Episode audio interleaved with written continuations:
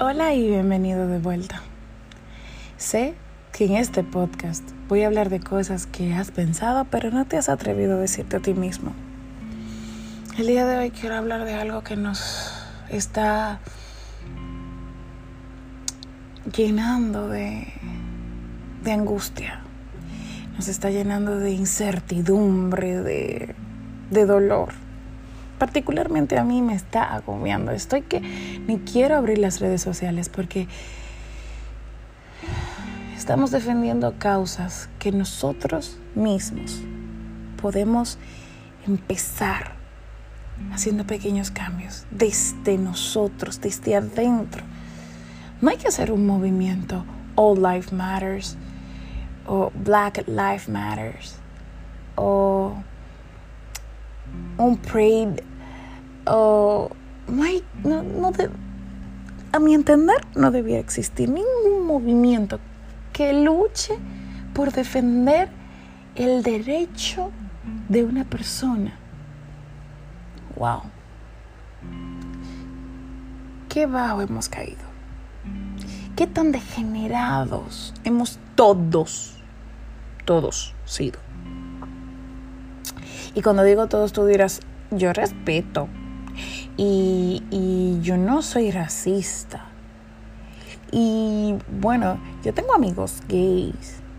Y a mí no me importa, o sea, yo dejo a todo el mundo ser. Ay, qué bonito. Yo también pensaba así. Hasta que algo en mí me, me llevó al autoanálisis. Recuerdo una frase que leí a mis 16 años de un budista llamado Ryu, no sé si pronuncio bien el nombre, decía que cuando veas a alguien en la calle, sonríele, porque no sabes qué batalla está librando esa persona. Ese señor no se limitaba en su expresión, en su frase, al mero hecho de caminar en la calle y estar con una sonrisa de oreja a oreja delante de todos. No, no, no. Él se refería a que no fueras rudo porque tú tuviste un mal día y entonces todos a tu alrededor deben pagar porque tú tuviste un mal día. Y estás de grosero en la calle sin saber que la persona con la que chocaste hombro y no pediste disculpas venía de su trabajo y lo acababan de cancelar. O a la persona a la que no le cediste el lugar tenía cáncer. O tan sencillo, tan sencillo como tener alguna diferencia con alguien por cualquier motivo, a veces son motivos hasta estúpidos.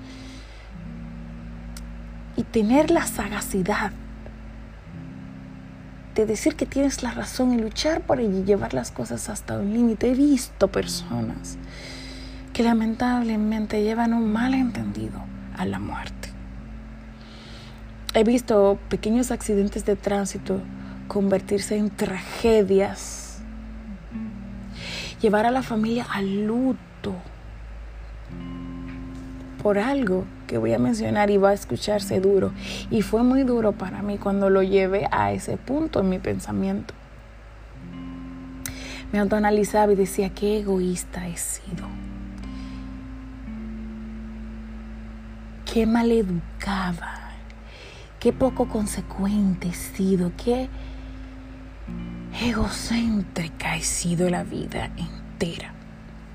Y tú también, tú que me escuchas también lo has sido. Y me vas a decir, yo, yo no, yo he sido tú. Revísate tú. sí. Sí. Ajá. Estoy segura de que tú también lo has sido en determinado momento. Has llevado las cosas al límite sin necesidad con tu pareja, con tus padres, con tus amigos. Hemos sido egoístas al punto de llegar a tener que hacer movimientos que defiendan nuestro derecho, el mero derecho de vivir y dejar vivir. Decía un mexicano muy famoso que el respeto al derecho ajeno es la paz. Ay, Benito, qué inteligente, qué sabias palabras. Si nosotros nos rigiéramos por estas palabras y las que dijo Ryu y las que han dicho otros tantos intelectuales, creo que no tendríamos necesidad de estar luchando ni por la brutalidad policial, ni por el movimiento feminista, por ningún otro movimiento. Porque yo, rigiéndome, si me rigiera por el libro más sabio de la, de, que existe en la faz de la tierra, que es la Biblia, que dice, ama a tu prójimo como te amas a ti. Benito Juárez tradujo esa frase en que respetes como quieres ser respetado. Ryu lo tradujo como que sonríeles, como quieres que te sonrían. Jorge Luis Borges, en uno de sus tantos escritos, decía que entendí que no soy el eje central de nadie y cuando lo comprendí fui feliz y los demás a mi alrededor también lo fueron.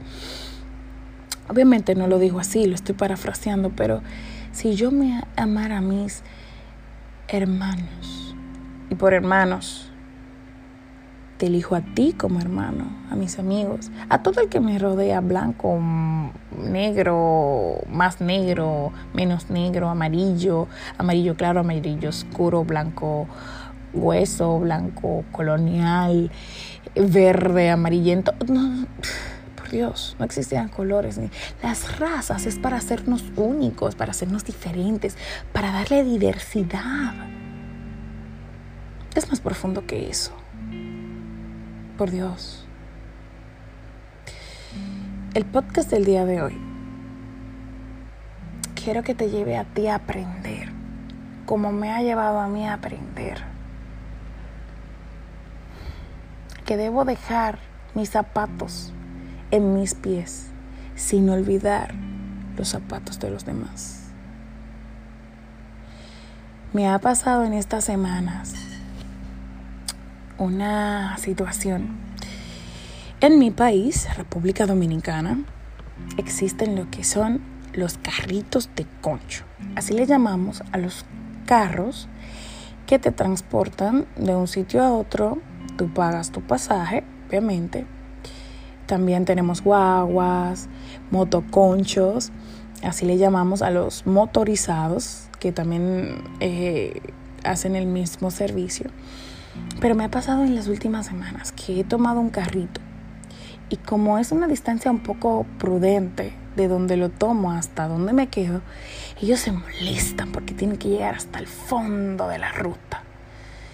Y me pasó que uno de ellos estaba tan molesto que frenó de golpe con la intención de que yo me golpeara. No pasó. Pero me sentí tan enojada, tan burlada, tan humillada. Pero de mí no salió una sola palabra.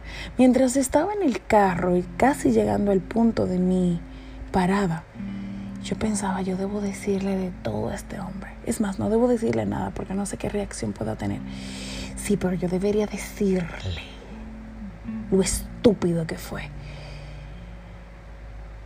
Días después, analizando la misma situación, con otro chofer, entendí que ese señor estaba juzgando desde sus zapatos sin ponerse en los míos. Yo llevaba 12 horas laborando en una clínica viendo muchísimos pacientes, pacientes hasta con COVID-19. Él no sabe el día tan feo que tuve, él no sabe cuántas personas le extendí la mano. Él no sabe si un familiar suyo fue una de esas personas que atendí ese día. Él no lo sabe, pero se sentó desde su silla a juzgar el hecho de que yo me quedaba en la última parada. Una parada que él no quería hacer, una parada donde no quería llegar.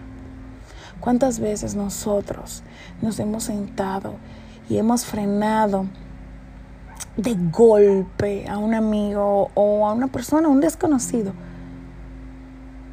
Juzgándolo desde nuestro propio criterio, haciendo creer que somos más sabios de lo que en realidad somos. Y no pensamos en la batalla que esa persona había librado ese día y que estaba librando. Vuelvo y reitero, ningún movimiento debería existir, ningún movimiento que defendiera el derecho, tan solo si nosotros nos pusiéramos en el lugar del otro. Mientras aprendo, voy compartiendo lo que aprendo, porque yo entiendo de que así aporto un granito de arena a todo este caos. Este es el podcast más largo que he hecho, pero espero profundamente de que cada una de las palabras que has escuchado hayan calado en tu mente y en tu corazón y que hayan llegado a donde necesitan llegar para que puedas efectuar un cambio. El día de hoy yo decidí sonreír en la calle y con mi sonrisa aliviar la batalla, la carga que otra persona lleve. Ahora, ¿qué harás tú? Esto fue Escritos del Alma. Hasta la próxima.